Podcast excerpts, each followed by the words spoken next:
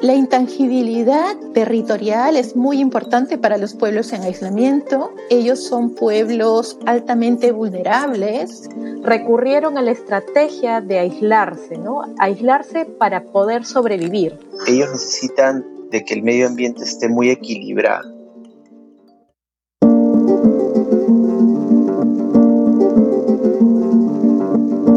Bienvenidos y bienvenidas a La Amazonía Habla un podcast en el que conversaremos sobre la situación actual de la región amazónica con un enfoque en Ecuador y Perú con líderes indígenas, científicos, ecólogos, activistas, abogados, defensores de los derechos humanos y de la naturaleza, especialistas en cambio climático y otros actores en pro de la Amazonía.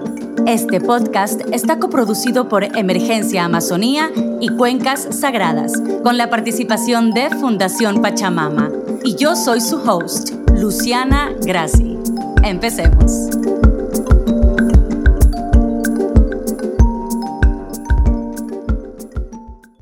Bienvenidos a este tercer episodio en el que conversaré con diferentes actores en pro de la Amazonía sobre la situación actual de los pueblos indígenas en aislamiento y contacto inicial.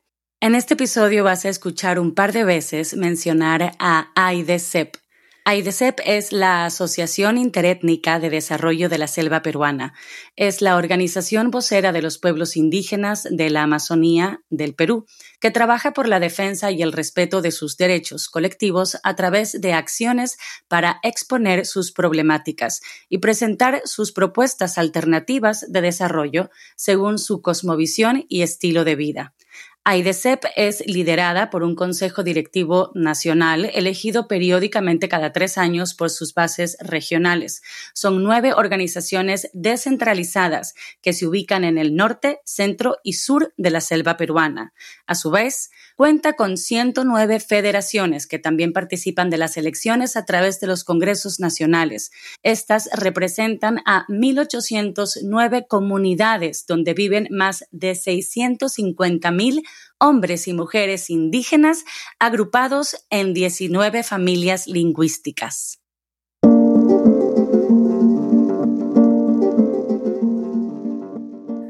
A continuación vamos a conversar con Beatriz Huertas. Ella es antropóloga con maestría en estudios amazónicos y especializaciones en pueblos indígenas, gobernabilidad democrática y derechos humanos, cambio climático, entre otros. Estuvo a cargo de los estudios antropológicos para la creación de la Reserva Indígena a favor de los pueblos en aislamiento de Madre de Dios, Perú. Ha colaborado como experta en el Alto Comisionado de la ONU para los Derechos Humanos durante la elaboración de las directrices de protección de pueblos en aislamiento y contacto inicial de la Amazonía y la Comisión Interamericana de Derechos Humanos para la elaboración del informe Pueblos indígenas en aislamiento y contacto inicial de las Américas. Actualmente es consultora para Rainforest Foundation de Noruega y la Organización Regional de Pueblos Indígenas del Oriente, Orpio. En este momento me encuentro con Beatriz Huertas. Beatriz, muchísimas gracias por tu tiempo, por estar aquí con nosotros y sobre todo por ayudarnos a comprender un poco más. ¿Cómo estás el día de hoy? Hola Luciana, ¿cómo estás? Estoy muy bien, muchas gracias y gracias también por la invitación. Es un gusto estar acá contigo. Maravilloso. Vamos a ir directo a las preguntas. Esta es una mujer de la que tenemos mucho que absorber y aprender. Beatriz, ¿qué caracteriza a los pueblos indígenas en aislamiento? ¿Y, qué los motiva a mantener esa forma ancestral de vida? Bueno, a ver, cuando hablamos de los pueblos indígenas en aislamiento, nos referimos a aquellos pueblos o segmentos de pueblos que limitan, limitan significativamente sus relaciones con la población del entorno, ¿no? Hay que comprender que hay diferentes niveles de aislamiento. Hay poblaciones, por ejemplo, que eh, borran sus rastros, ¿no? Eh, no, no se dejan ver por, por nada del mundo. Eh, hay otras poblaciones que se aproximan a poblados vecinos de manera sigilosa, tratando de, evitando ser vistos, ¿no? Y también existe el caso, por ejemplo, en la Amazonía Sur del Perú, de poblaciones que eh, se desplazan hacia este, poblados próximos y eh, intercambian objetos. Pero el común denominador eh, en todos estos casos es que estas poblaciones no desean mantener, establecer relaciones directas y sostenidas con otras personas, ¿no? ajenas a sus, a sus propias colectividades. Ahora, em, es importante también tener en cuenta que eh, hay numerosos pueblos en aislamiento, cada uno con sus propios, eh, con su propia cultura, con sus propios sistemas organizativos, eh, simbólicos, ¿no? son, hay una multiplicidad de pueblos en aislamiento, hay una gran diversidad cultural cuando hablamos de pueblos en aislamiento, ¿no? Pero sí, el común denominador entre ellos es este, que no quieren establecer relaciones directas ni sostenidas con otras personas. Ahora, me preguntabas este, qué los motiva a tener esta forma de vida, ¿no? Eh, bueno, nosotros eh, señalamos que Em, el aislamiento es una estrategia de sobrevivencia, es una estrategia de sobrevivencia. Eh, el temor a las enfermedades, ¿no? el hecho de querer evitar conflictos con otras personas después de dramáticas experiencias de contacto es lo que ha llevado a varios de estos pueblos a distanciarse social y geográficamente ¿no? Eh, en relación a la eh, sociedad mayor.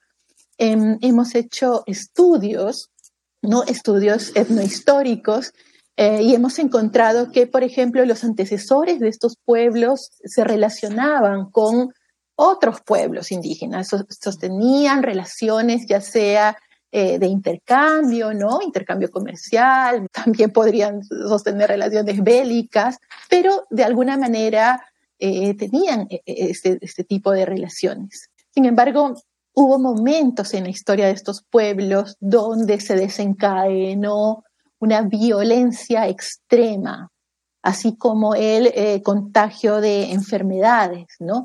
estos fueron momentos en que sus territorios fueron invadidos, fueron masivamente invadidos. Entonces, em, eh, por ejemplo, entre fines del siglo XIX e inicios del siglo XX se produjo la época de la explotación del caucho. En esta época. Eh, eh, numerosos, numerosas personas que se dedicaron a la explotación de este producto invadieron la Amazonía, en Perú, en Brasil, en Ecuador, en Colombia, ¿no? La, la Amazonía fue, fue invadida y ahí fue cuando se produjeron pues estas matanzas, ¿no? Eh, expansión de epidemias, relaciones de esclavitud para la explotación del caucho, ¿no? En detrimento de los pueblos indígenas y em, a fin de eh, protegerse y proteger a sus familias, varias de estas poblaciones decidieron distanciarse, se dirigieron a las cabeceras de los ríos que eh, habitaban, ¿no? Y allí se adaptaron, se adaptaron a vivir en, estas partes altas de los ríos, porque antes vivían en, terrenos más fértiles, ¿no? Sin embargo, ese deseo, esa necesidad de protegerse y proteger a sus familias los llevó a estos ámbitos donde tuvieron que adaptarse. Bien, Mencionaste que hay muchísimos pueblos en aislamiento voluntario. Si hablamos en concreto de la región amazónica de Perú y Ecuador, ¿de cuánto estamos hablando en un aproximado? Comprendo que también hay pueblos en aislamiento de los cuales desconocemos, pero para que el oyente se pueda hacer una idea, ¿de cuántos pueblos en aislamiento estamos hablando? Bueno, sí, es difícil saber porque por ejemplo, actualmente se están haciendo eh, nuevos estudios sobre presencia de pueblos en aislamiento en áreas donde antes no se habían realizado investigaciones, ¿no? Pero en Perú, em, el Ministerio de Cultura ha reconocido la existencia de 20 pueblos en aislamiento, ¿no? Eh, y hace eh, pocas semanas se reconoció a pueblos en aislamiento en eh, Napo Tigre, justo eh, en la zona de frontera con Ecuador. ¿no? Entonces, en Perú se podría decir que hay más de 20 pueblos en aislamiento y pues en Ecuador eh, tenemos a los Tagaeri, Taromenane y también se habla de la presencia de otros pueblos, Záparo y otros pueblos no identificados, ¿no? Exacto. Claro, es difícil de identificar, pero interesante quedarnos atentos a los resultados de estos últimos estudios precisamente para comprender la magnitud de lo que estamos hablando, ¿no? Y también de, las cantidades de las que estamos hablando. ¿Cómo se puede reivindicar esa intangibilidad total y absoluta? Porque hoy en día, ya lo conversamos también, eh, por ejemplo, en el, gobierno de Loreto, está haciendo toda esta campaña donde se desmiente incluso que existen tales pueblos. Entonces, ¿cómo se puede reivindicar esa intangibilidad para garantizar de, esta manera la vida y el bienestar de los pueblos? Sí, bueno, la intangibilidad eh, territorial es muy importante para los pueblos en aislamiento. Em, ellos son pueblos altamente vulnerables en términos inmunológicos, eh, sociodemográficos, ¿no? Eh, también em, las presiones sobre sus territorios, que son sus únicas fuentes de subsistencia, implican serios riesgos ¿no? para su alimentación y para su continuidad como pueblos. También hablamos de una vulnerabilidad política ¿no? Eh, en el caso eh, de, las decisiones gubernamentales, generalmente orientadas a desconocer sus derechos, como bien lo has dicho. Entonces, la intangibilidad de sus territorios es sumamente importante para eh, garantizar la integridad física, la salud, la subsistencia, la continuidad de estos pueblos. Em, los territorios, pues, son la fuente de vida de los pueblos en aislamiento ellos eh, se abastecen ¿no? de los recursos, de la flora, de la fauna existentes en sus territorios, viven de estos recursos, ¿no? Entonces es muy importante que sus territorios sean intangibles, porque además la presencia de agentes externos en sus territorios puede eh, causar la propagación de enfermedades frente a las cuales estos pueblos no eh, desarrollan defensas inmunológicas adecuadas, ¿no? Y eh, esta propagación de enfermedades puede causarles muertes, ¿no? Eh, numerosas muertes. Entonces hay una serie ahí de, vulnerabilidades que caracterizan a estos pueblos, por lo cual se viene planteando, proponiendo, demandando a los estados que sus territorios sean intangibles. Y se han logrado algunos avances en ese sentido. Por ejemplo, la constitución política de Ecuador, ¿no?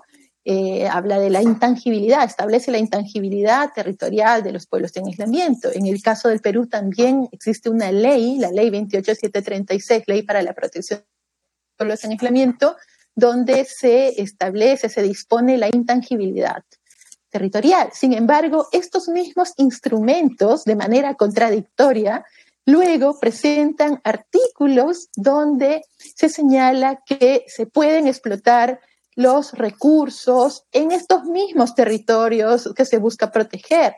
Eso es una gran contradicción, ¿no? Porque ¿cómo vas a proteger a pueblos en aislamiento, pueblos altamente vulnerables, si a la vez estás promoviendo la explotación de los recursos y con ello la alteración, la drástica alteración de sus fuentes de vida?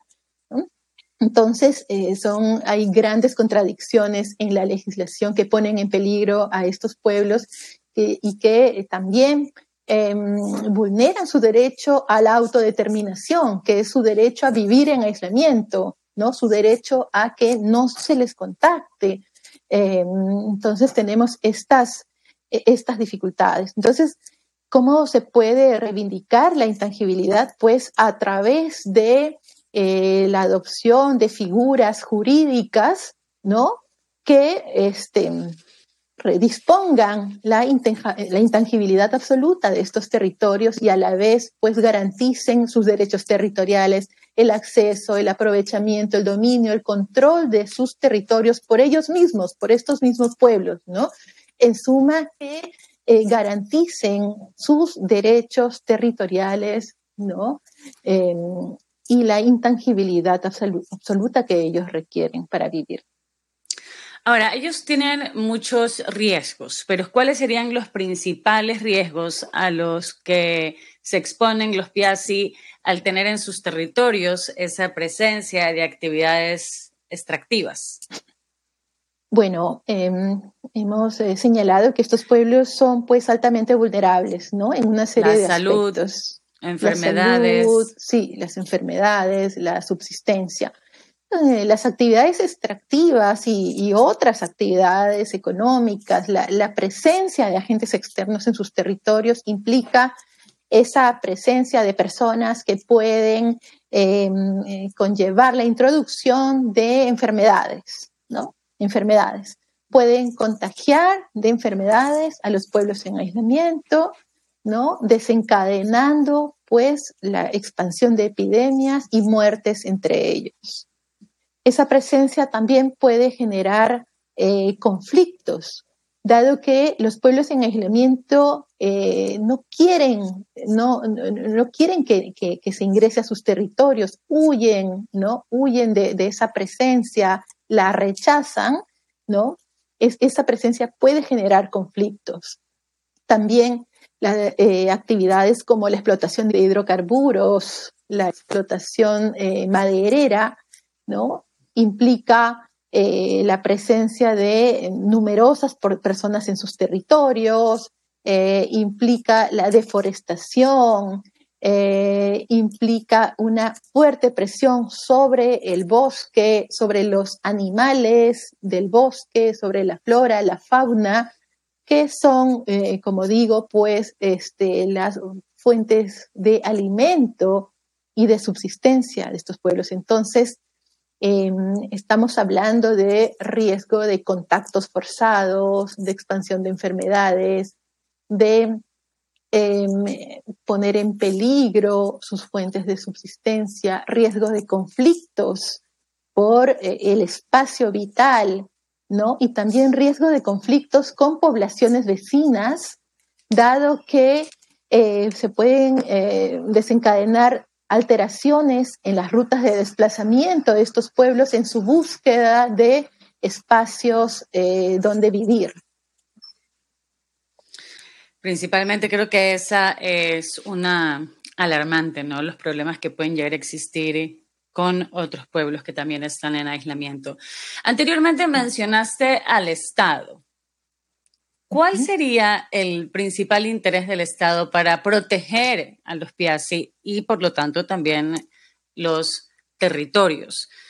Sabemos que hay un interés por las actividades extractivas, pero ¿cuál sería el interés para protegerlos? Y un interés que impacte también al ciudadano común. ¿Cuál podría ser? Bueno, em, los pueblos en aislamiento están en riesgo, ¿no? Su, su, vida, su salud, su continuidad como pueblos está en riesgo debido a la creciente eh, invasión de sus territorios, ya sea por decisiones gubernamentales, como el otorgamiento de concesiones forestales y la promoción de proyectos de infraestructura, entre otros, en estas áreas, como también por el incremento de las actividades ilegales ¿no? en estas áreas. Entonces, eh, se trata de pueblos que están en riesgo. Em, ahora, los estados tienen la responsabilidad de proteger, eh, de respetar y hacer respetar los derechos de estos pueblos. Es un deber moral y una obligación internacional de los estados garantizar la integridad y los derechos fundamentales de los pueblos en aislamiento. Además, los estados tienen una deuda histórica con estos pueblos por haber permitido que se cometan abusos contra ellos, ¿no? que inclusive causaron la desaparición de numerosos pueblos indígenas. Entonces, eh, por todas estas razones, ¿no? los estados deberían ya eh, garantizar los derechos fundamentales de estos pueblos a través del reconocimiento de sus derechos y también a través de la implementación de mecanismos de protección de sus territorios. Si podríamos hacer un llamado a la acción de parte de nosotros hacia, pues, el ciudadano común, ¿cuál podría ser ese llamado a la acción para demandar de los estados y, de los gobiernos la protección debido precisamente a la deuda histórica que tú acabas de mencionar? ¿Cuál podría ser ese llamado de parte, ese llamado a la acción? Em, bueno, em, se necesita la intervención, se necesita el apoyo de la sociedad civil para lograr avances en la protección de estos pueblos, ¿no? Eh, por ejemplo, en Perú, em, los procesos para el establecimiento de las reservas o el reconocimiento de los derechos territoriales de los pueblos en aislamiento pueden tomar décadas, décadas. Y en ese trayecto sus territorios son eh, invadidos, ¿no? Y los pueblos en aislamiento están expuestos a los efectos de estas invasiones. Entonces, em, es urgente, es urgente avanzar con el establecimiento de, estos territorios, ¿no? de reconocimiento de estos territorios, su protección, y la sociedad civil puede tener un papel sumamente importante para ello. Ya lo está teniendo. Em, en la Amazonía peruana las organizaciones indígenas han tenido la iniciativa y han gestionado ante el Estado el reconocimiento y la protección de los pueblos en aislamiento. Y para ello han tenido el apoyo de organizaciones de la sociedad civil. Sin, sin la intervención de las organizaciones indígenas y de organizaciones de la sociedad civil, no se habría logrado lo que se ha logrado hasta ahora que son siete reservas indígenas eh, creadas, otras seis reservas indígenas en trámite, una ley para la protección de los pueblos, una institución que, se ha convertido en el ente rector de la protección. todos estos avances han sido logrados por iniciativa, por gestión, por el esfuerzo de las organizaciones indígenas y sus aliados de la sociedad civil. Es importante que continúen ¿no? Con esta, con esta lucha, con esta demanda, eh, con e, estas acciones que están orientadas a, ello, a eh, contribuir a garantizar la vida, algo tan importante, tan fundamental como la vida de los pueblos en aislamiento y su continuidad como colectividades. De otra manera, dado el ritmo ¿no? de las invasiones que están sufriendo sus territorios, dada la ausencia del Estado, dado el incremento de la criminalidad en las zonas de frontera, que es donde ellos habitan, eh, su continuidad podría estar en riesgo. La continuidad de ellos también asegura la protección de sus territorios, por lo tanto de la naturaleza, que al fin y al cabo es lo que también deseamos proteger. Una manera que, en la que podemos proteger a la naturaleza, proteger sus territorios, proteger la Amazonía, es precisamente garantizando sus derechos y protegiéndolos a ellos. Entonces creo que eso es algo que debemos de tener en mente los ciudadanos comunes a la hora de darnos cuenta del poder que, que tenemos para, para poder demandar lo que queremos y su protección, que creo que a veces nos olvidamos un poquito de ese poder que tenemos. Muchísimas gracias por mencionar el tema de son organizaciones civiles, o sea, no, no podemos dejar todos los cambios que queremos ver eh, en manos de otros y hacernos cargo. Hace un momento también estaba conversando con Natalia Green y ella mencionaba lo importante que es asumir una causa. Y en este caso hay una causa importante que es salir de algo que también ya hemos mencionado en este capítulo, de esta mente colonizadora, de este ánimo de la conquista y de seguir conquistando y de seguir conquistando y de tenernos un momento a escuchar a aprender de su cosmovisión y también de, detenernos, que creo que igual es algo que no, no, no forma parte de nuestra idiosincrasia, ¿no? Venimos de una mentalidad de siempre avanzar, siempre conquistar, siempre seguir y el progreso y el desarrollo y el Entonces, claro, o sea, con esa mentalidad vamos a, a terminar realmente anulando a los pueblos en aislamiento. ¿Tienes algo que comentar sobre esta mentalidad de la que padecemos? Sí, precisamente eh, la Amazonía sigue siendo vista por muchos como ese espacio a explotar, ¿no? Con recursos naturales a explotar. Y eh, se ve como, o, es concebido como un espacio vacío, sin personas. Entonces es así como se toman las decisiones, pensando solamente en eh, explotar los recursos, ¿no? Este es un pensamiento colonial, ¿no? El del extractivismo que se mantiene con fuerza en, diferentes regiones y a, nivel de los diferentes países, lamentablemente, ¿no? Y sí, cuando eh, hablamos de la protección de los pueblos en aislamiento y de sus territorios, estamos hablando de la protección de eh, millones de hectáreas de bosques, ¿no? Altamente biodiversos que las organizaciones indígenas y sus aliados están contribuyendo a proteger al eh, proteger la, vida de estos pueblos, ¿no? Esto es sumamente importante para, eh, para la humanidad. Qué fantástico.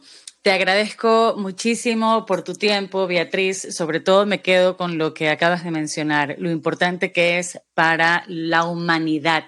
No tiene solo que ver con aquellos pueblos que están allá afuera, de los cuales yo soy una persona aparte y separada, ¿no? Sino reconocer también lo importante que es su bienestar para el bienestar de la naturaleza, para el bienestar del ambiente y para el bienestar de la humanidad. Creo que esa es la gran reflexión con la que nos debemos de quedar todos, que no porque estén en aislamiento es una cosa separada de mí, que no me compete y que no me afecta Exactamente, y ese aislamiento también debería llevar a una reflexión mayor de parte de los gobiernos sobre el impacto que han tenido ¿no? las políticas eh, gubernamentales basadas en esa visión de la Amazonía, ¿no? como un territorio que se puede explotar, explotar y explotar sin que nada importe.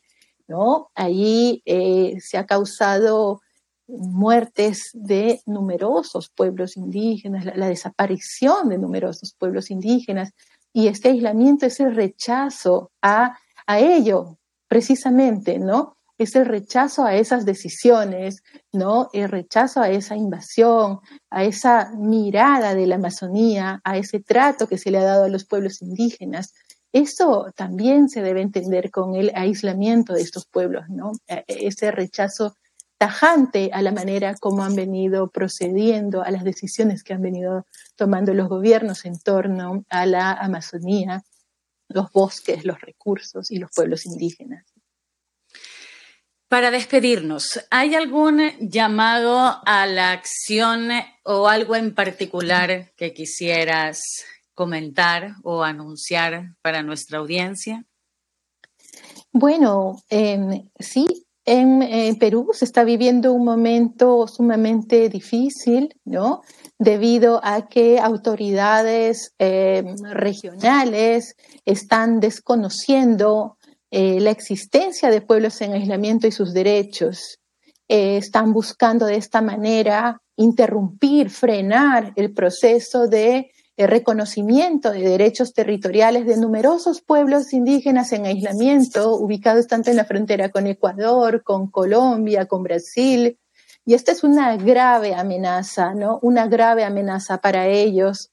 Entonces, es eh, urgente, es urgente eh, una acción, un acto de solidaridad con las organizaciones indígenas que vienen defendiendo la integridad, los derechos, el futuro de estos pueblos, ¿no? Frente a todos estos ataques que se está sufriendo, como digo, para paralizar estos procesos que lo que buscan es garantizar garantizar los territorios y, y la vida ¿no? de estos pueblos. Vamos a estar compartiendo también en los show notes información a la que pueden tener acceso precisamente para poder sumarse a diferentes iniciativas y no solo compartir en redes sociales, sino también tomar acción de otra manera. Beatriz, te agradezco muchísimo por, por tu tiempo, por brindarnos tu conocimiento, tu sabiduría, por inspirarnos a ver de una manera diferente, a cambiar de perspectiva. Muchísimas, muchísimas gracias. Muchas gracias a ti, Luciana. Un gusto.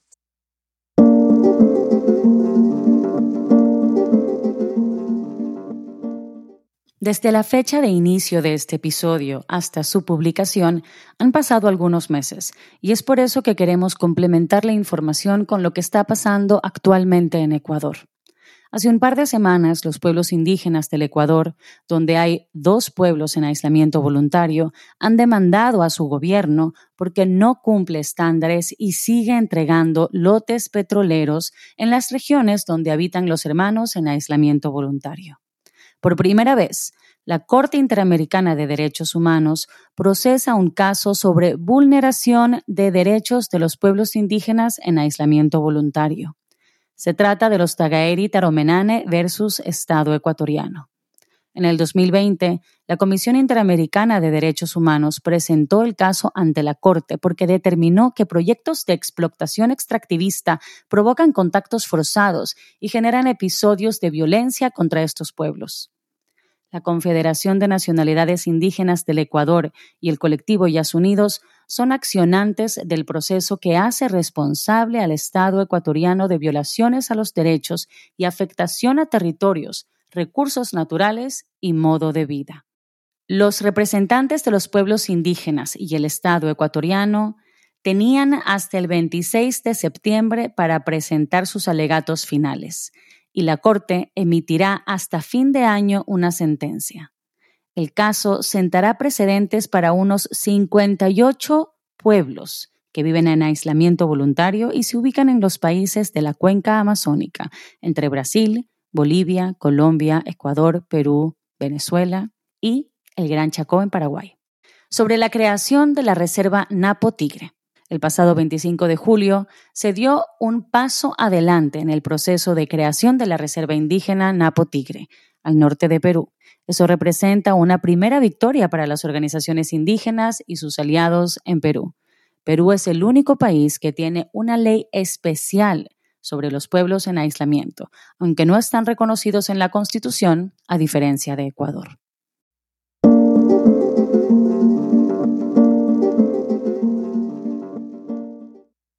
Vamos a explorar la ley Piazzi ante el pronunciamiento del gobierno regional de Loreto en Perú. La ley Piazzi es la ley 28736, cuyos mensajes claves son que los pueblos indígenas en aislamiento corren el riesgo de ser víctimas de una tragedia humana, desaparición o extinción, de derogarse esta ley, que garantiza la creación de reservas indígenas y, por lo tanto, su derecho a la vida dice que la vida de todos estos peruanos tiene igual valor y es obligación de todas las autoridades nacionales resguardar la igualdad de derechos. Ninguna ambición económica está por encima del derecho de los pueblos aislados y en contacto inicial de vivir en paz en sus tierras. Los pueblos indígenas han decidido aislarse en lo profundo del bosque porque conocen los peligros del mundo exterior para ellos. Se aíslan para sobrevivir de las pandemias, como el COVID-19, de los forasteros, de la explotación y de toda actividad cercana a ellos que puede ser una amenaza para sus vidas. La ley Piazzi se crea en el año 2016 en respuesta a los potenciales riesgos que corren los pueblos aislados ante actividades extractivas y el contacto de foráneos. La existencia de los Piazzi en la Amazonía de Loreto, Ucayali, Huánuco, Junín, Cusco y Madre de Dios ha sido comprobada en diversos estudios científicos, incluyendo los realizados de manera oficial por el Ministerio de Cultura. Así, dicho ministerio concluye que en el Perú viven alrededor de 5.000 indígenas aislados pertenecientes a 12 pueblos nómades. El manifiesto de la región Loreto, exigimos derogatoria ley número 28736, ley Piazzi, con fecha del 25 de abril, es firmado por el gobernador de Loreto, funcionarios de esa misma instancia y otros actores que responden a fuertes intereses económicos y privados para la explotación de recursos naturales en los territorios de los pueblos indígenas. El actual gerente de Gerfor es el candidato al Gorel, al gobierno regional de Loreto para las elecciones del 2022. Se estaría buscando apoyo del sector maderero en Loreto.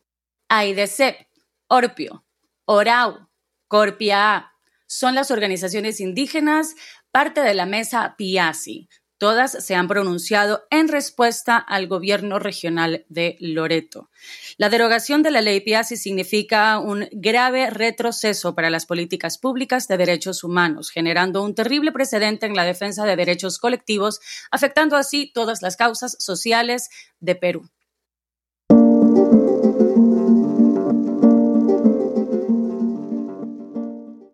Nos encontramos con Gisela Loaiza Álvarez. Ella es abogada, asesora legal de la iniciativa Cuencas Sagradas, egresada de la Facultad de Derecho de la Pontífica Universidad Católica del Perú. Es máster en estudios avanzados en derechos humanos por la Universidad Carlos III de Madrid. En este momento vamos a conversar con ella sobre la ley Piazzi, de la que ya hablé un poco. Vamos a entrar a profundidad. Primero, Gisela, agradecerte por estar aquí, por brindarnos tu tiempo y sobre todo tu conocimiento. Bienvenida. Muchas gracias. Estoy muy contenta de, de poder participar en este espacio. Maravilloso. Empecemos con las preguntas. Gisela, ¿qué es lo que pasaría si se deroga la ley Piazzi, que es la ley 28736? ¿Cuáles serían las consecuencias? Claro, creo que para empezar debemos señalar que los pueblos indígenas en situación de aislamiento y contacto inicial son aquellos pueblos que se han visto en la necesidad de aislarse y no sostener relaciones, contactos con el resto de la sociedad mayoritaria. No, eh, se trata de un aislamiento geográfico eh, como lo sería una comunidad nativa que no tiene acceso a carreteras o que se encuentra incomunicada por, por falta de telefonía, ¿no? Más bien eh, se trata de pueblos que para sobrevivir, para escapar de la muerte, de, la esclavitud, recurrieron a la estrategia de aislarse, ¿no? Aislarse para poder sobrevivir, ¿no? Y para continuar como colectivo. Entonces, en nuestro país, eh, se aprobó el año 2006 la ley 28736, la ley para proteger los derechos de los pueblos indígenas en aislamiento y contacto inicial. Me voy a referir a esta como ley Piazzi y luego un año después se aprobó, su reglamento. Esta ley desarrolla derechos constitucionales y ha servido para que se apruebe todo un marco jurídico eh, que, que, desarrolla cómo van a ejecutar, cómo va a ejecutar el Estado esa protección. La ley trae importantes avances. La más importante es que establece la figura de las reservas indígenas para proteger los territorios de los Piasi. Dispone que estas son áreas con un importante nivel de intangibilidad para salvaguardar los recursos necesarios para que estos, puedan, eh, estos pueblos puedan subsistir. Con esta ley se superan unas falencias que habían en una ley previa que, tangencialmente eh, disponía alguna, alguna protección muy, muy específica, ¿no? Entonces, se, el 2006 se aprueba esta norma específica para los PIASI, muy importante, un paso dado gracias a la lucha de, los, de las organizaciones indígenas amazónicas, como por ejemplo AIDECEP y sus organizaciones regionales, ¿no? Eh, entonces, también esta ley establece un procedimiento para crear las reservas indígenas, dispone que las entidades estatales adopten medidas preventivas mientras se realizan aquellos estudios necesarios para crear esas reservas. También precisa la institucionalidad en materia de derechos de los PIASI y eh, dispone ¿no? que se va a ejercer la rectoría en la protección de los, de los derechos de los PIASI y se, aclara un montón de puntos que las organizaciones indígenas eh, requerían contar. Entonces, Como toda norma que desarrolla derechos humanos puede ser mejorable y no está exenta de crítica, pues presenta demoras y limitaciones en su implementación. Eh, sin embargo, eh, hay un importante avance en torno a ello, eh, ¿no? Y es el, el, marco legal con el que se cuenta que hace posible que las organizaciones indígenas y la sociedad civil exijan su cumplimiento a nivel administrativo y judicial. Para un país como el Perú, con una fuerte tradición legalista y formalista, contar con la ley Piazzi asegura un marco de actuación a los y las funcionarias públicas y garantiza a las organizaciones indígenas defensoras de sus derechos un importante grado de exigibilidad. Dicho esto, eh, cuando se pregunta qué pasaría si se deroga la ley Piazzi, uno sería un gran golpe para los derechos humanos. Esta derogación conllevaría la desprotección de los Piazzi, sus territorios y se les condenaría prácticamente al exterminio. Marcaría un hito en el retroceso en la protección de derechos humanos en nuestro país. Recordemos que el Estado debe honrar el principio de no regresividad en materia de derechos humanos. Y también constituiría un pésimo precedente en la región, pues recordemos que los Piazzi habitan en la Amazonía peruana, ecuatoriana, brasilera, colombiana, boliviana y, varios otros países. Los Piazzi son pueblos con características muy particulares y que presentan una problemática propia, incluso como subgrupo al interior de los pueblos indígenas en general. Por ello, tener una ley Piazzi y una política nacional específica para los Piazzi es imprescindible. ¿Y cómo se puede entonces apoyar para que no se derogue la, ley Piazzi? Y de esta manera también como poder proteger su derecho a la vida. Es muy, muy buena la pregunta que, que, me haces. Yo creo que es necesario que la opinión pública primero conozca de la existencia de los Piazzi, ¿no? Este debería ser un tema contemplado en la currícula educativa, sin duda. En nuestro país, una gran parte de la población mayoritaria desconoce de la existencia de los Piazzi es algo grave porque a la hora de la hora hay, por ejemplo, por redes sociales rodando información que niega la existencia de los Piazzi para poder entrar a los territorios. Yo cuando vi esto lo encontré sumamente alarmante. Me costaba creer que existiese una campaña pagada en Internet que niegue la existencia de los Piazzi y mm, definitivamente es alarmante y es grave porque se percibe fácilmente los intereses que están detrás de negar esta existencia y por lo tanto no educar tampoco al resto de ciudadanos sobre la existencia de estos pueblos o de generar interés también. Y por eso estamos haciendo este podcast y estamos teniendo estas conversaciones, precisamente porque ha llegado la hora de, como dijo Belén Páez, que fue nuestra primera invitada, amazonizarnos Así es. A lo largo de todas las entrevistas de este podcast ha sido precisamente esta mentalidad de conquistadores, de querer seguir y seguir y seguir y seguir y seguir y jamás respetar a los pueblos originarios. Así es. Entonces sí, por supuesto que lo encuentro alarmante. Sí, como, como bien dices, incluso negar, la existencia de los Piazzi yo lo noto muy conectado también con el desconocimiento, ¿no? Como la, la población mayoritaria desconoce de la existencia de, estos pueblos en aislamiento, se cree que es un mito o, o, o que ya no existen, ¿no? Este, y sin embargo hay un montón de evidencia, de estudios, ¿no? Que, confirman, que confirman su existencia y que, y que nos muestran cuáles son sus territorios, sus zonas de desplazamiento. Que exista, que exista una campaña contra los derechos de los Piazzi es precisamente parte, parte de esto, ¿no? Primero del desconocimiento de que existen y luego actores eh, con intereses, con conflicto de intereses, aprovechan ese desconocimiento para elaborar una campaña, ¿no? Y, y, y solicitar la derogación de la ley Piazzi. En, este caso, ellos, en efecto, solicitan la derogación de la ley que los protege, aduciendo de que los FIASI no existen. ¿no?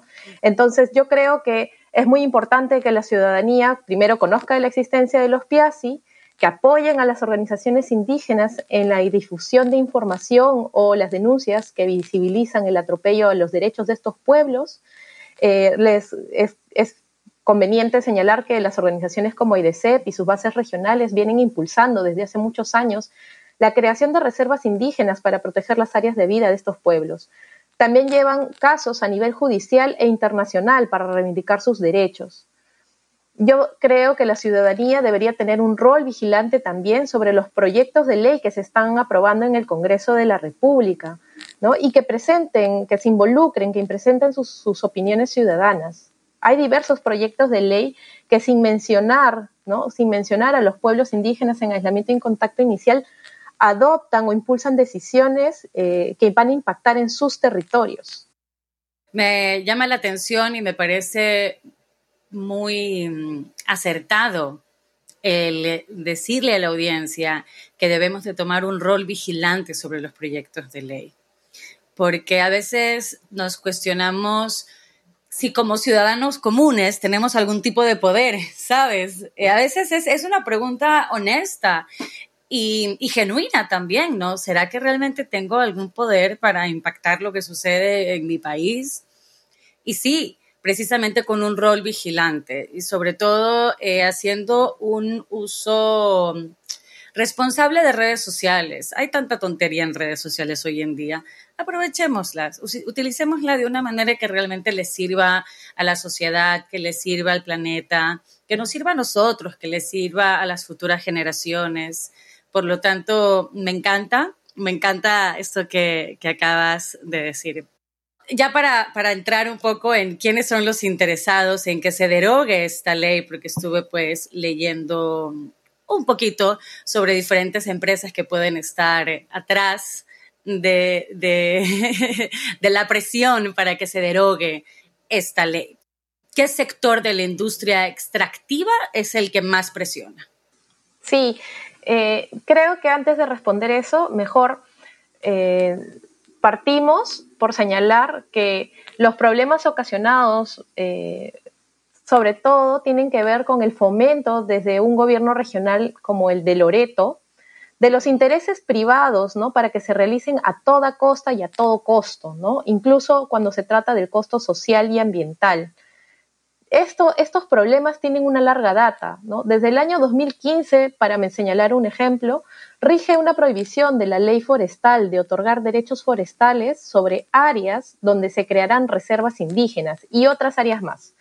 ¿No? Pese a esa prohibición, el gobierno regional de Loreto ha otorgado ilegalmente 47 concesiones forestales sobre territorios de pueblos en aislamiento, donde ya existen una reserva, la reserva Yabarita Piche, y una reserva que está en trámite, próxima a terminar, próxima a concluir su proceso de creación que se llama la Yavari Mirín. ¿No? Otro lamentable ejemplo es la construcción de carreteras que se están realizando ilegalmente desde este, impulsadas desde este gobierno regional, sin contar con estudio de impacto ambiental, autorización de desbosque y sin considerar que se tratan de territorios de pueblos indígenas en aislamiento donde hay, donde hay este, evidencia confirmatoria, incluso que el Ministerio de Cultura le ha llamado la atención a este gobierno regional, ¿no? este, señalando de que se tratan esas áreas de, áreas de tránsito o de vida de pueblos en aislamiento. Entonces, que, que no se hagan las valoraciones correspondientes que son exigidas por ley en un ecosistema tan sensible como el amazónico, dan muestra de que no solo se trata de, no solo se trata de una campaña eh, contra los derechos de los piasis reciente, ¿no? Hay, hay unos, ah, unas acciones que vienen realizándose de manera sostenida.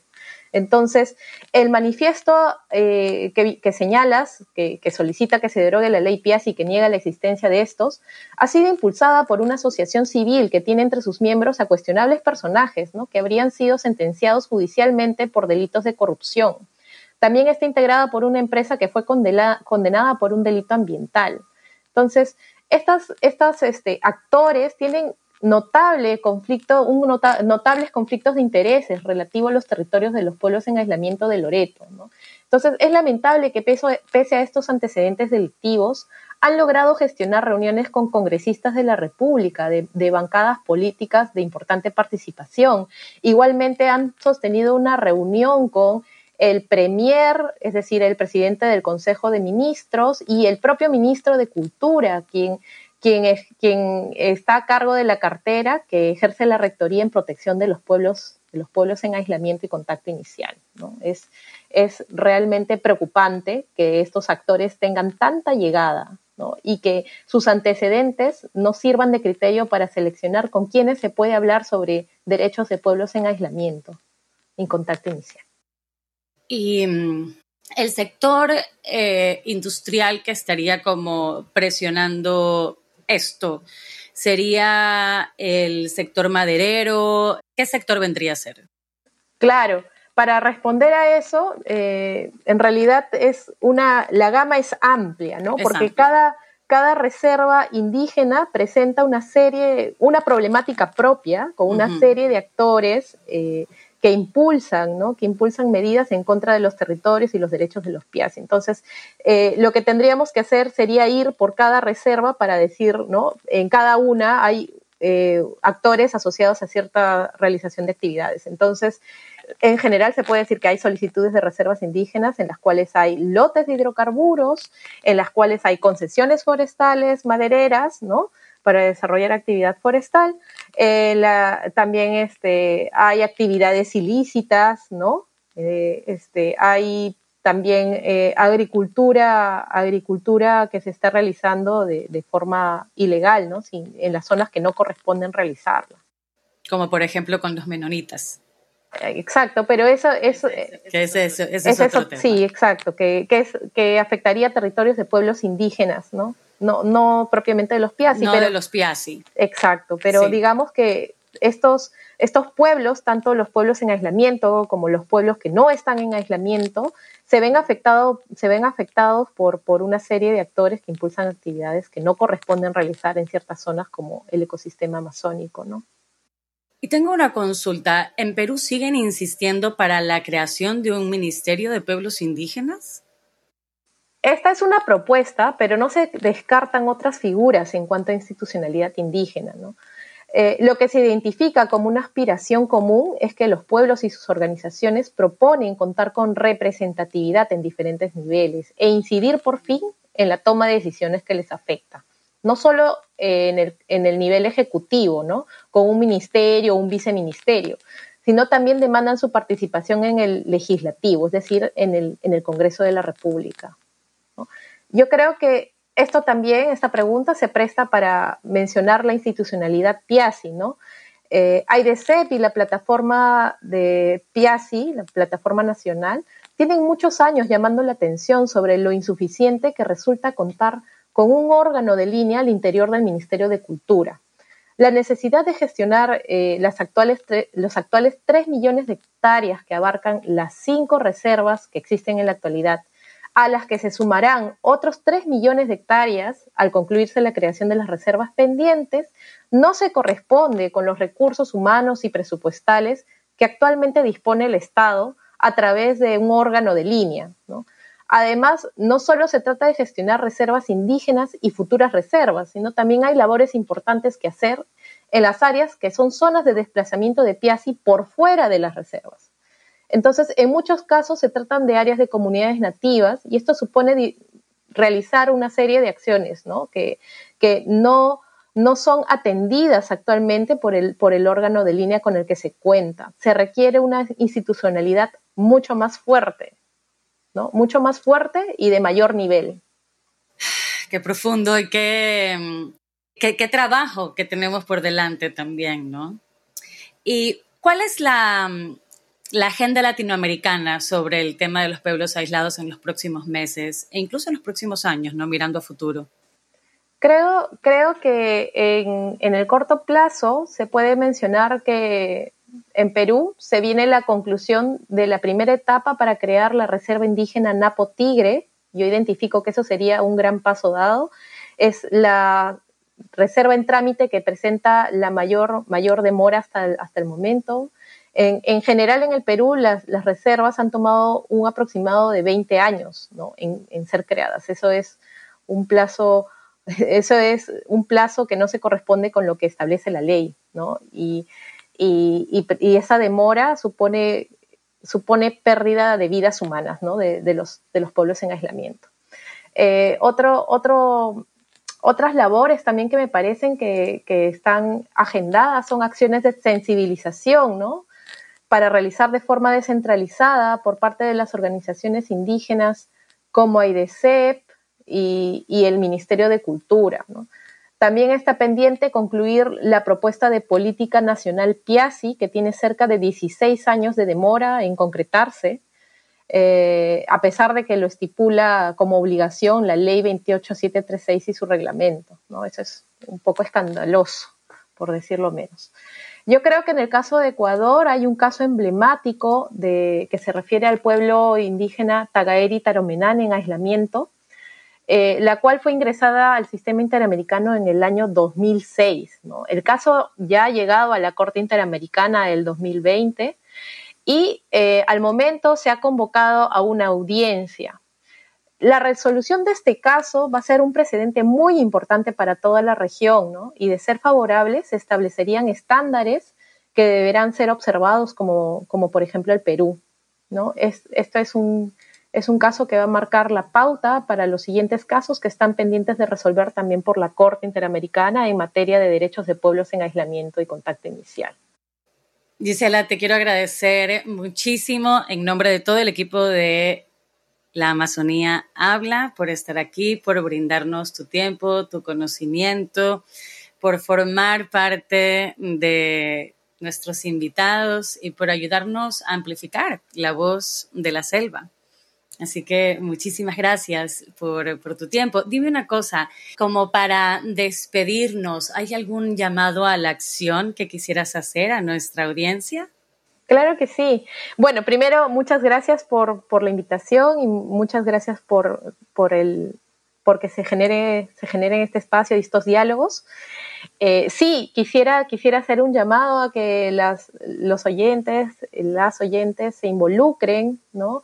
en, eh, en las acciones que, llaman las organizaciones, a las que llaman las organizaciones indígenas como AIDECEP o UORPIO, que es la Organización Regional de los Pueblos Indígenas del Oriente, eh, ¿no? sobre todo que se involucren para contrarrestar esta nefasta campaña para derogar la ley Piazzi, ¿no? que se involucren para evitar, para evitar eh, esa catástrofe que sería para los derechos humanos en, en el Perú y que sería un trágico mensaje para toda la región.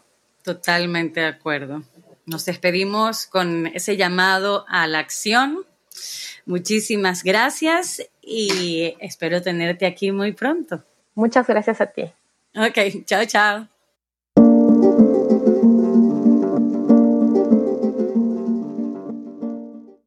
Le vamos a dar la bienvenida a Eduardo Pichilingue Ramos. Él trabajó durante una década en temas relacionados con el manejo y conservación de la vida silvestre y desde hace 20 años se dedica a la conservación de territorios indígenas y a la promoción de los derechos humanos, con especial énfasis en protección de los pueblos indígenas en aislamiento y contacto inicial los Piazzi.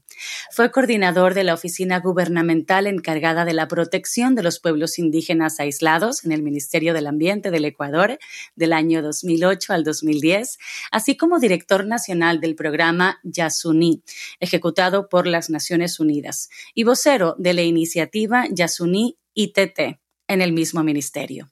Actualmente se desempeña como director de la Alianza Pachamama Perú y coordinador de la iniciativa de cuencas sagradas en ese país. Bienvenido, Eduardo. Muchas gracias. Gracias por, por la entrevista. Bien, Eduardo, empecemos con la pregunta más importante. ¿Qué tipo de amenazas ponen en riesgo a las comunidades indígenas, especialmente aquellas en aislamiento? Bueno, eh, las mayores amenazas vienen de la presión desde la sociedad mayoritaria, desde nuestra sociedad, hacia eh, los territorios eh, que ellas ocupan, ¿no? que, que son, son de ellas, son eh, pueblos que son muy dependientes de sus, de sus territorios y de los recursos que sus territorios les brindan. Estos pueblos, los pueblos indígenas en situación de aislamiento, hay, hay, muchos antropólogos, muchos especialistas que les llaman incluso pueblos ecosistémicos por esta estrecha relación que tienen con los ecosistemas. Eh, son, como digo, mm, absolutamente interdependientes, ¿no? Necesitan, eh, ellos necesitan eh, de la cacería, de la recolección, de recorrer grandes extensiones para poder sostenerse. Y a su vez, los bosques también se benefician porque son estos pueblos los que han ido moldeando de alguna manera la Amazonía y le han dado esa enorme biodiversidad que tiene, ¿no? O sea, la presencia de estos pueblos en eh, los territorios amazónicos es, es eh, realmente muy importante eh, para, para el sostenimiento del, del, propio ecosistema, ¿no? de los propios ecosistemas. Entonces, entre estas actividades de la sociedad mayoritaria podemos encontrar, por ejemplo, la explotación de recursos, ¿no? que puede ser explotación legal en, términos, digamos, de, las leyes nacionales de cada uno de los países. Puede ser explotación eh, minera, puede ser explotación petrolera, puede ser explotación de madera, pero también hay otras actividades que son ilegales, ¿no? Eh, eh, también minería ilegal, tala ilegal, cacería, ¿no? que ponen en riesgo a estos pueblos. Por esta relación tan estrecha que ellos tienen con, el hábitat, con el medio ambiente, eh, ellos necesitan de que el medio ambiente esté muy equilibrado. Entonces, imagínate qué es lo que sucede cuando eh, entra una actividad como la minería, como el petróleo, eh, con maquinarias, con fuertes ruidos. Eso produce unos impactos muy fuertes en el ecosistema y hace que ellos tengan dificultades para poder sobrevivir, principalmente para poder comer. Imaginemos que la mayoría de ellos son cazadores, están detrás de presas de cacería, detrás de, grupos de animales para poder cazarlos, y los ruidos, los ruidos estridentes de estas industrias eh, producen un alejamiento de estos, de estos animales, ¿no? Entonces, eh, estas actividades eh, terminan vulnerando eh, el derecho de estos pueblos a, su propia soberanía alimentaria. La construcción de carreteras es otro grave problema en, la Amazonía porque fracciona los territorios, eh, fracciona también las poblaciones de animales que no, pueden cruzar de un lado a otro de, la carretera, eh, encuentran en la carretera una barrera. Incluso los propios pueblos indígenas en aislamiento en, encuentran una barrera en la carretera, ¿no? Le tienen mucho miedo a cruzar porque son más, mucho más vulnerables y además ven que pasan vehículos que ellos no conocen. O sea, entendamos un poco eh, que estamos hablando de pueblos que no conocen las tecnologías que, existen en la sociedad mayoritaria. Eh, es, un poco difícil a veces entenderlo porque tendríamos que ponernos un poco en, la posición, en la situación de un indígena en situación de aislamiento para poder entender eh, eh, cómo esto trastorna totalmente su vida, cómo esto trastorna totalmente las dinámicas dentro del bosque, ¿no? ¿Cuáles son las reivindicaciones de parte de, en este caso, cuencas sagradas en torno a los pueblos indígenas en aislamiento? Bueno, Cuencas Sagradas está eh, apoyando, promoviendo los procesos de las organizaciones indígenas eh, de cada uno de los países, de las organizaciones que son miembros, eh, en la defensa, en la protección de los territorios de los pueblos indígenas en situación de aislamiento. ¿no? Las organizaciones entienden que estos pueblos deben ser protegidos, más allá de que estos pueblos, por el hecho de ser aislados, no pertenecen a las organizaciones, ¿no? como tampoco pertenecen a un, a, un país, ¿no? Ellos no reconocen, eh, los países no reconocen fronteras, eh, por lo tanto, mucho menos van a reconocer organizaciones indígenas y su pertenencia a estas organizaciones. Sin embargo, em, eh, las organizaciones indígenas entienden que hay que exigir sus derechos y hay que exigir a los estados que cumplan con esos derechos. Entonces, el, el, derecho principal es el derecho a la autodeterminación eh, y el derecho a un, a un entorno sano, ¿no? Entonces, eh, si nosotros eh, respetamos el derecho de estos pueblos a su territorio, estamos respetando prácticamente todos sus derechos, ¿no? Si, si su territorio se, se, mantiene, se sostiene, sin recibir impactos negativos que pongan en riesgo la vida de estos pueblos, estamos respetando su derecho a la autodeterminación. Si nosotros fraccionamos sus territorios, eh, producimos pues eh, sonidos eh, sumamente estridentes por las industrias, por la construcción de carreteras, por los motores de incluso de embarcaciones que transitan de un lado a otro todo el tiempo, estamos yendo en contra de esos derechos. ¿no? Entonces, eso va un poco en ese sentido. Creemos que, la vida de las comunidades indígenas, la vida tradicional de las comunidades indígenas que ya eh, están en ese proceso de asimilación a, una sociedad mayoritaria, es eh, compatible y produce impactos muy bajos a esos territorios.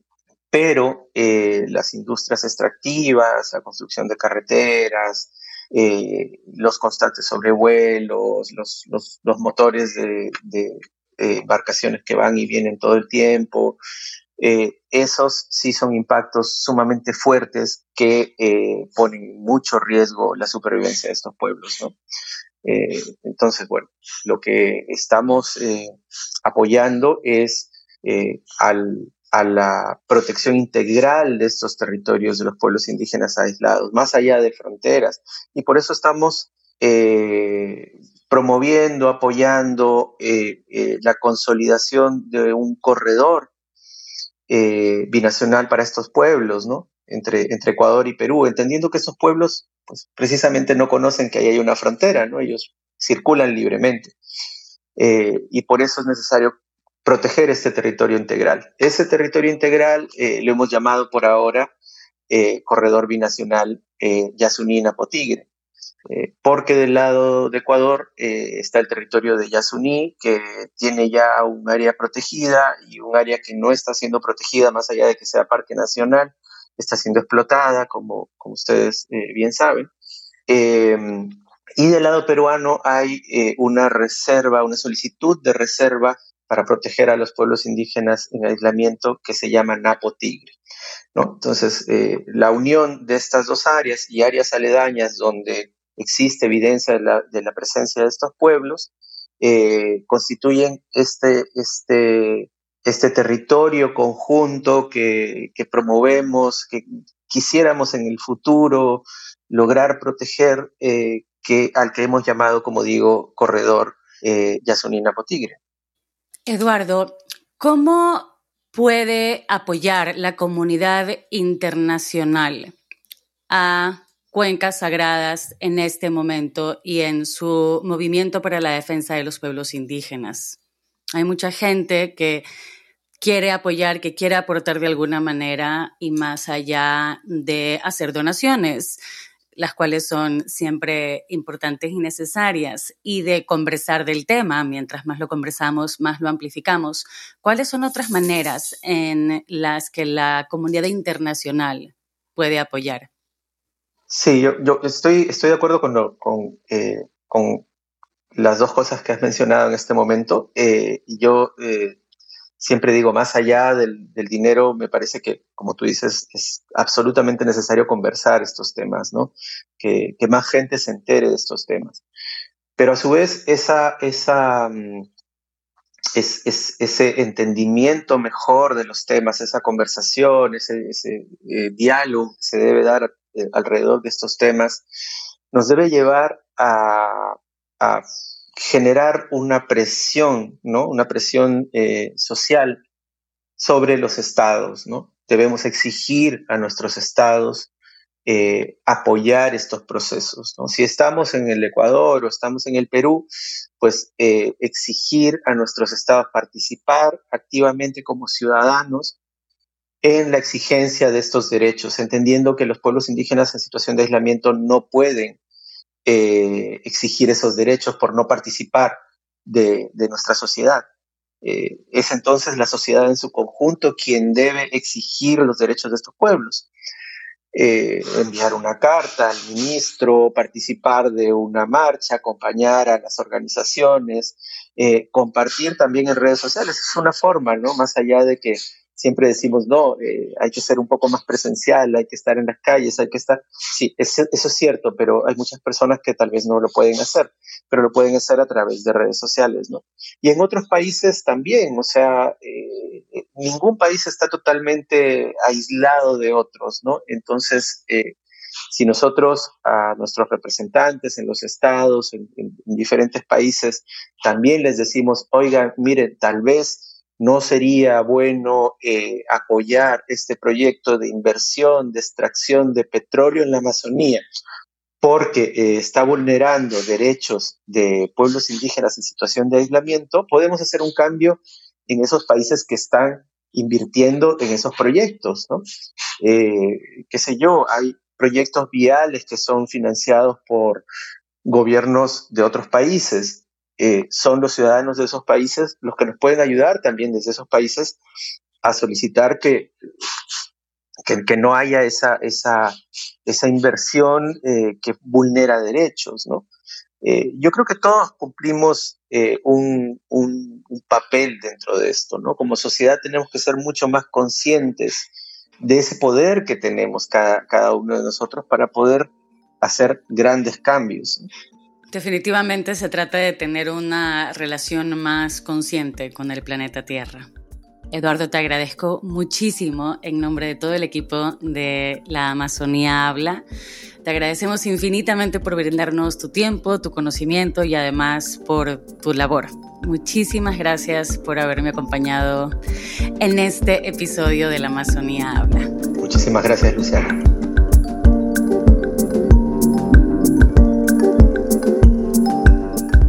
Recuerda seguirnos en nuestras redes sociales, la Amazonía Habla Podcast en Instagram y muchísimas gracias por acompañarnos y hasta la próxima.